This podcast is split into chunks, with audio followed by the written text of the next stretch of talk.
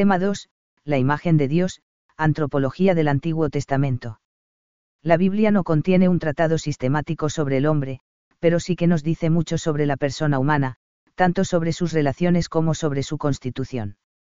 El Antiguo Testamento perfila una visión religiosa del ser humano que se puede articular en torno a unos temas fundamentales, es llamado a la comunión de vida a la alianza con quien lo creó, es imagen de su creador, está herido por el pecado y es destinatario del amor fiel de Dios. La terminología será una vía de acceso, aunque con dificultades, a la mentalidad veterotestamentaria. 1. La aportación veterotestamentaria a la antropología. No podemos esperar de la Sagrada Escritura un tratado explícito y sistemático de antropología, sin embargo, sí que nos proporciona materiales sobre lo que el ser humano es y lo que está llamado a ser. Algunas afirmaciones están hechas de modo directo sobre el hombre, otras de modo reflejo en cuanto que hablan de Dios, de quien es imagen. 1.1. Lugares. Las principales contribuciones del Antiguo Testamento a la antropología las vamos a obtener en cuatro lugares. En el conjunto de la historia de la Alianza, narrada en los libros históricos, e interpretada por los profetas de Israel.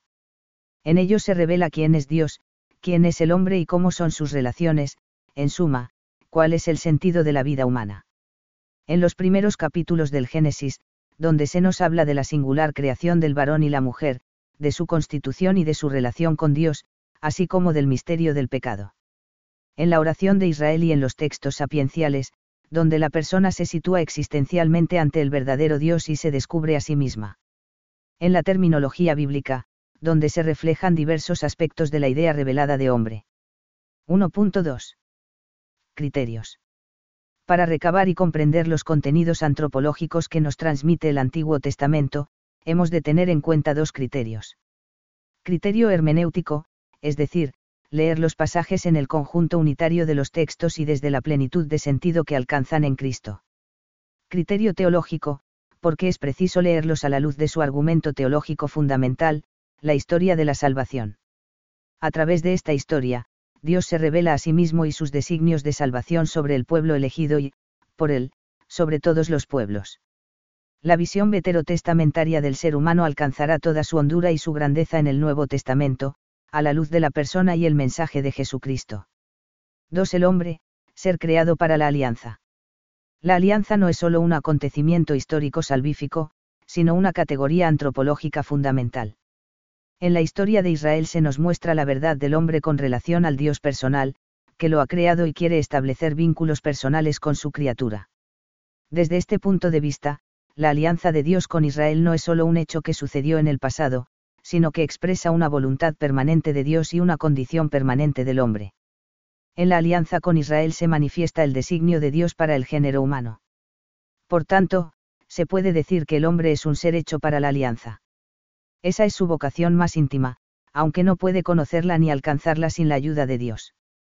Alianza significa vínculo, pacto o compromiso mutuo, en el que se obligan mutuamente Dios e Israel.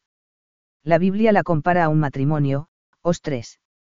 Dios se compromete con las promesas, e Israel se compromete a honrar al único Dios. La historia mostrará cómo el amor benevolente, la misericordia y la fidelidad de Dios permanecen, Dios compasivo y misericordioso, lento a la ira y rico en clemencia y lealtad, ex 34, 6, mientras que los hombres son incapaces por sí mismos de serle fieles. La fidelidad de Dios funda la esperanza en que sus promesas tendrán un cumplimiento definitivo, por encima de los males de la historia, Siefar. Is 25 a 26. Son motivo de esperanza para todo hombre. Poco a poco, se revela el fin trascendente al que se dirigen. Para Israel, la medida de la bondad humana consiste en respetar la alianza con Dios. La Biblia llama, justos, a los hombres que veneran al Dios verdadero y cumplen su ley de todo corazón y no solo externamente.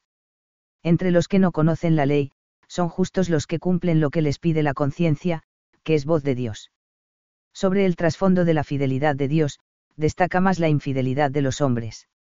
La historia de la alianza revela, por contraste, la naturaleza profunda del pecado humano, que es un atentado contra la relación personal con Dios. En el marco de la alianza, de fidelidad y de pecado, se descubre el drama profundo de la historia de la humanidad y de cada hombre. Por otra parte, los textos veterotestamentarios insisten en que todas las calamidades que sufre el pueblo elegido son consecuencia del pecado humano.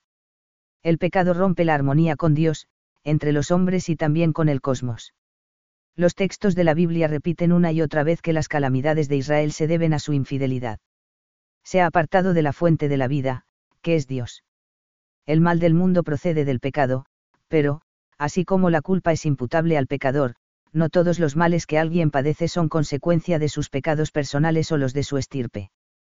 En el curso de la historia de Israel, la fidelidad de Dios y la infidelidad del pueblo apuntan a que el cumplimiento de las promesas tenga lugar en una alianza nueva y eterna.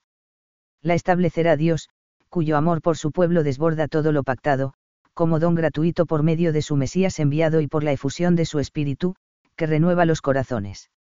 Las promesas se orientan a la renovación total del pueblo elegido al que Dios cambiará su duro corazón renovándolo con su propio espíritu. Cuando reciban el espíritu de Dios serán capaces de cumplir la ley. Así lo manifiestan los libros de Jeremías, de Ezequiel y de Joel. Estas promesas de plenitud y restauración del reino eterno de Dios pasan por la figura del Mesías, que será quien lo realice. Él es el ungido con el Espíritu de Dios, el que tiene un corazón a la medida de Dios. 3. La creación, GN 1, 1 a 2, 25 Dios crea al hombre a su imagen. El Dios que se manifiesta a Israel y lo llama a la alianza está presente y actúa siempre porque es el origen de todo, es el Creador, Is 48, 12 a 15. El comienzo del Génesis recoge dos relatos sobre la creación del mundo y del hombre. El primero responde a la tradición sacerdotal, el segundo a la del yavista. Estos primeros capítulos pertenecen a un género literario, el de los relatos primordiales pero se singularizan frente a otros relatos extrabíblicos con rasgos propios, no contienen una teogonía, sino una cosmogonía, no presentan un arquetipo atemporal, sino que afirman la creación y el inicio del tiempo lineal. Con un lenguaje simbólico, imaginativo y narrativo expresan los orígenes, en los que se contiene la explicación de formas permanentes de la realidad. Al decir cómo ha sido creado el hombre, se expresa también cómo es. Por sus características, estos textos necesitan una hermenéutica, CIEFAR. CEC, en 282 a 285 y 289. 3.1. El primer relato, GN1, 1 a 2, 4a. El primer relato nos presenta la creación del hombre dentro del ciclo de la creación del universo visible. Así se revela su lugar en la escala de los seres creados. El ser humano es la cima del universo visible. El pasaje tiene tres momentos con unos contenidos destacables. La creación del hombre es objeto de una especial atención divina pues lo crea a su imagen y semejanza, con una peculiar dignidad y dominio sobre las demás criaturas. La presentación declara que Dios quiere hacer al hombre, hagamos al ser humano a nuestra imagen y semejanza. Y añade, para que domine, GN1, 26, también GN1, 28 a 30. El dominio del hombre, imagen, refleja el dominio de Dios. Los revistió de una fuerza como la suya, a su propia imagen los creó. Hizo que todo ser viviente le temiese.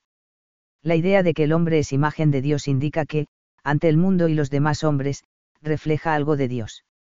Lleva en su ser una huella de las características divinas y de su señorío sobre la creación.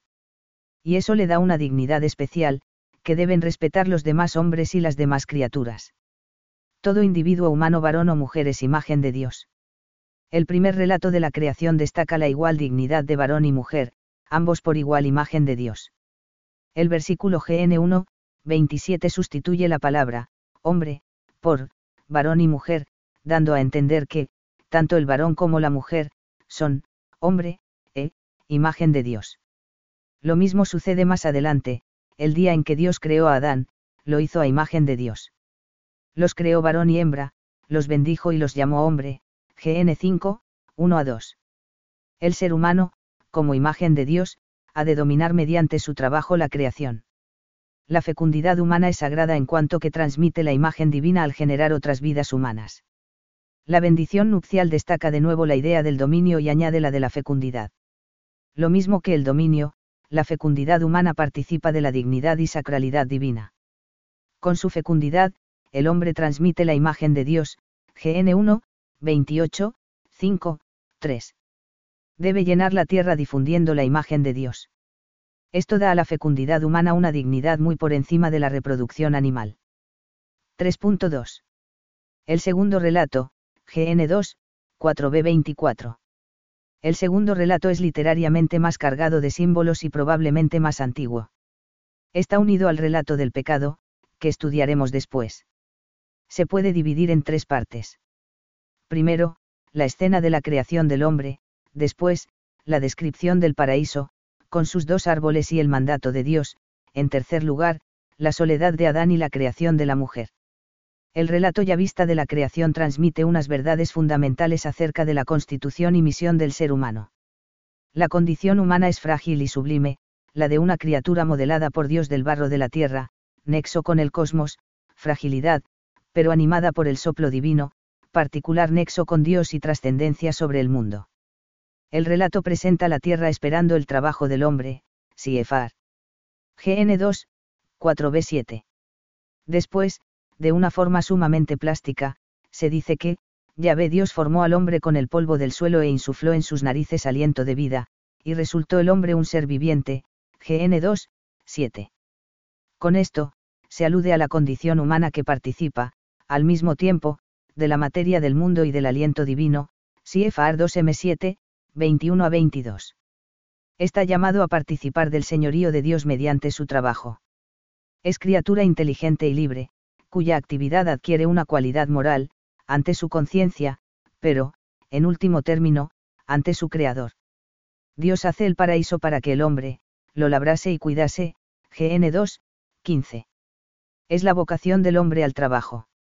En el paraíso ha plantado Dios el, árbol de la vida, y el, árbol de la ciencia del bien y del mal, GN 2, 9.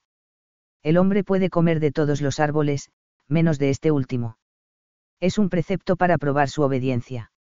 Expresa el lugar de hombre delante de Dios, ha de reconocer su condición de criatura ante Dios y someterse libremente al plan divino. Alude a la ley moral, que tiene su principio en Dios antes que en el parecer del hombre. La pena de la desobediencia es la muerte, GN 2, 17. Es un ser social, que necesita de los demás para vivir y realizarse como persona. La dualidad sexual, el ser persona mujer o varón, y el matrimonio han sido queridos por Dios desde el principio. El vínculo matrimonial, ser una sola carne, es el núcleo primero de la sociabilidad humana y el fundamento de todo el orden social. La tercera parte de la escena comienza con la soledad de Adán. Dice Dios, no es bueno que el hombre esté solo, voy a hacerle una ayuda adecuada, GN 2, 18. Crea entonces los animales, pero el hombre nota que no son como él, y, por eso, no encuentra una ayuda adecuada, GN 2, 20. Es el marco para la creación de la mujer. Dios hace dormir a Adán y de su costilla forma la mujer. Adán exclama. Esta vez sí que es hueso de mis huesos y carne de mi carne, GN 2, 23. Y el texto añade, por eso, deja el hombre a su padre y a su madre y se une a su mujer, y se hacen una sola carne, GN 2, 24. 4. El pecado, GN 2, 25 a 3, 24 El hombre deteriora su realidad. Los primeros capítulos del Génesis contraponen el estado original en el que Dios ha creado al hombre con la situación histórica, marcada por la presencia desconcertante del mal. En un mundo creado por Dios maravillosamente, GN 1, 31, vio Dios cuanto había hecho, y todo estaba muy bien, es necesario explicar la presencia y la universalidad del pecado, el dolor y la muerte. El relato del pecado utiliza un lenguaje lleno de imágenes en el que se contienen dos afirmaciones fundamentales, la primera, que en el mundo querido por Dios, al comienzo de la historia de la humanidad, tuvo lugar un pecado, la segunda, que este acontecimiento primordial incide en la suerte de toda la humanidad. El primer pecado es el origen de la serie de pecados y de las consecuencias del pecado. El pecado de uno influye en los demás, se da una solidaridad en el mal. Queda así etiológicamente explicado que el mal no proviene de Dios, sino del hombre. El relato narra la situación original en el paraíso. Después, la tentación y el pecado. Y, por último, la condena de Dios, que manifiesta cuáles son las consecuencias del pecado. 4.1. El paraíso. La escena del pecado tiene lugar en el paraíso. Esta imagen expresa la situación en la que Dios quiere al ser humano, el estado en el que lo creo, y al que lo llama. Esta situación paradisíaca está caracterizada, en primer lugar por su peculiar relación de amistad con Dios.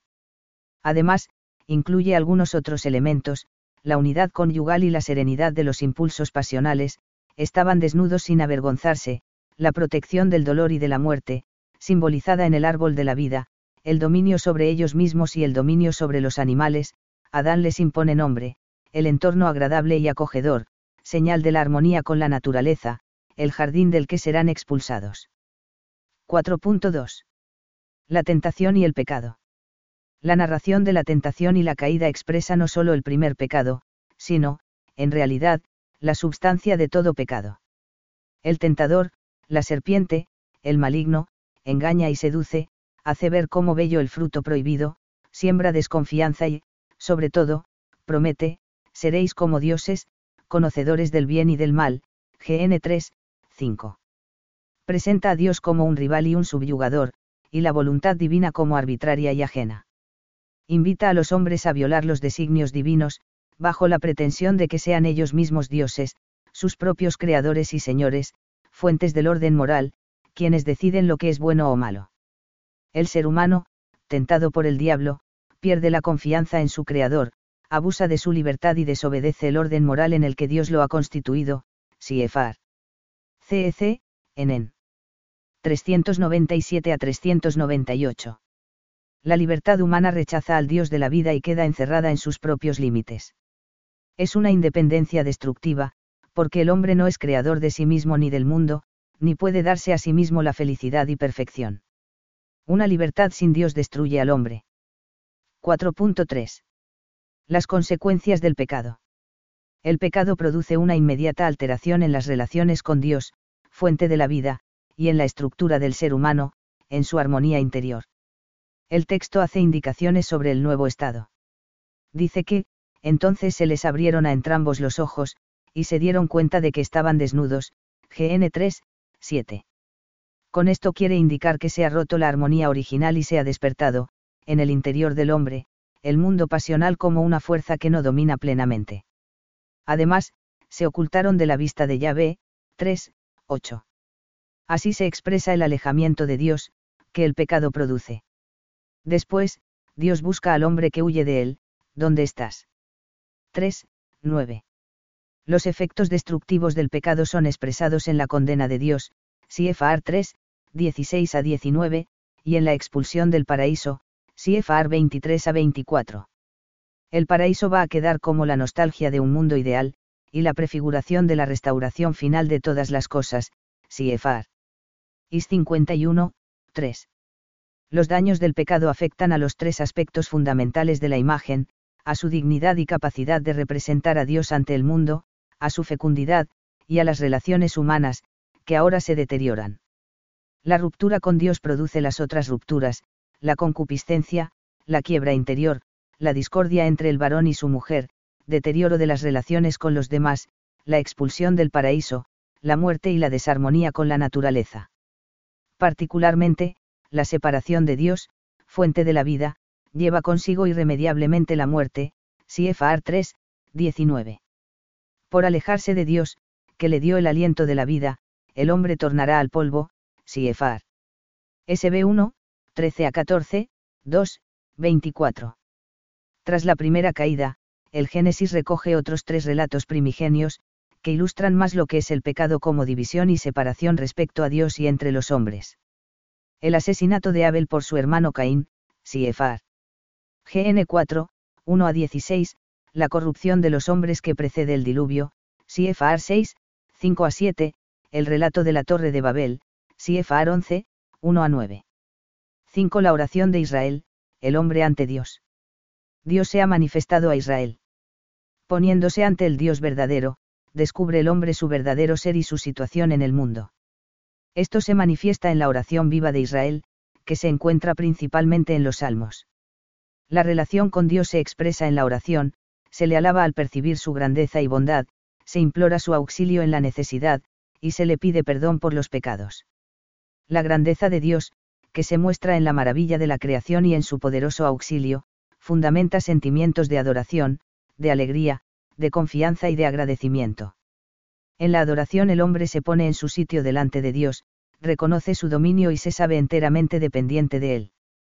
Al experimentar sus limitaciones y su fragilidad, y padecer el mal en sus diversas formas, el hombre clama a Dios. Al presentarle sus peticiones, reconoce su indigencia y su necesidad de salvación, que solo puede venir de Dios, Siefar. Sal 68, 90. A veces, el hombre no puede entender por qué suceden los males, Job, pero confía en la providencia divina, porque sabe que Dios es bueno.